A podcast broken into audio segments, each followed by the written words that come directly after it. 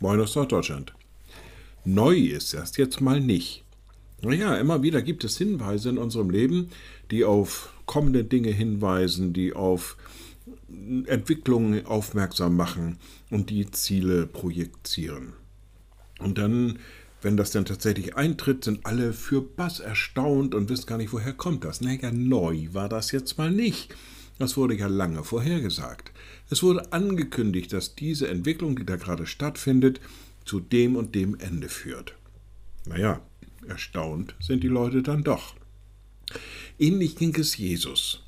Er war auf dieser Erde und viele, viele Hinweise aus dem Alten Testament wiesen auf den Erretter hin, auf den Erlöser, auf den Messias, der da kommen sollte.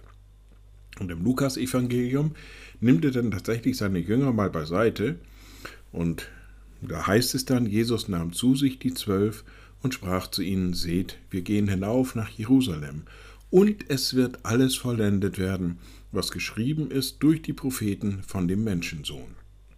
Naja, sie konnten das trotzdem nicht glauben, sie konnten es trotzdem nicht fassen, sie hatten trotzdem ihre eigenen, sehr eigenen Vorstellungen.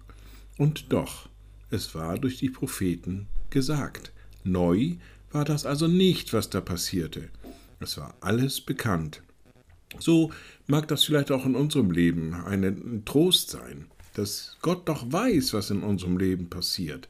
Und manches wird uns ja auch angekündigt, zum Beispiel die Wiederkunft Jesu.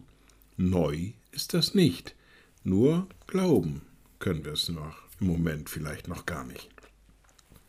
Liebe Schwestern und Brüder, ich lade Sie ein zu einem kurzen Gebet und anschließend zu einem gemeinsamen Vater unser.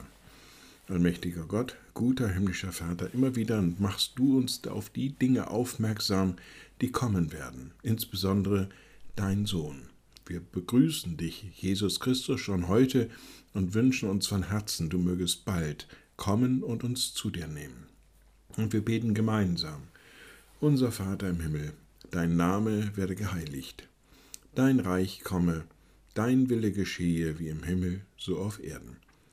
Unser tägliches Brot gib uns heute und vergib uns unsere Schuld, wie auch wir vergeben unseren Schuldigern. Und führe uns nicht in Versuchung, sondern erlöse uns von dem Bösen. Denn dein ist das Reich und die Kraft und die Herrlichkeit in Ewigkeit. Amen. So seid gesegnet, bleibt behütet und bleibt gesund. Tschüss.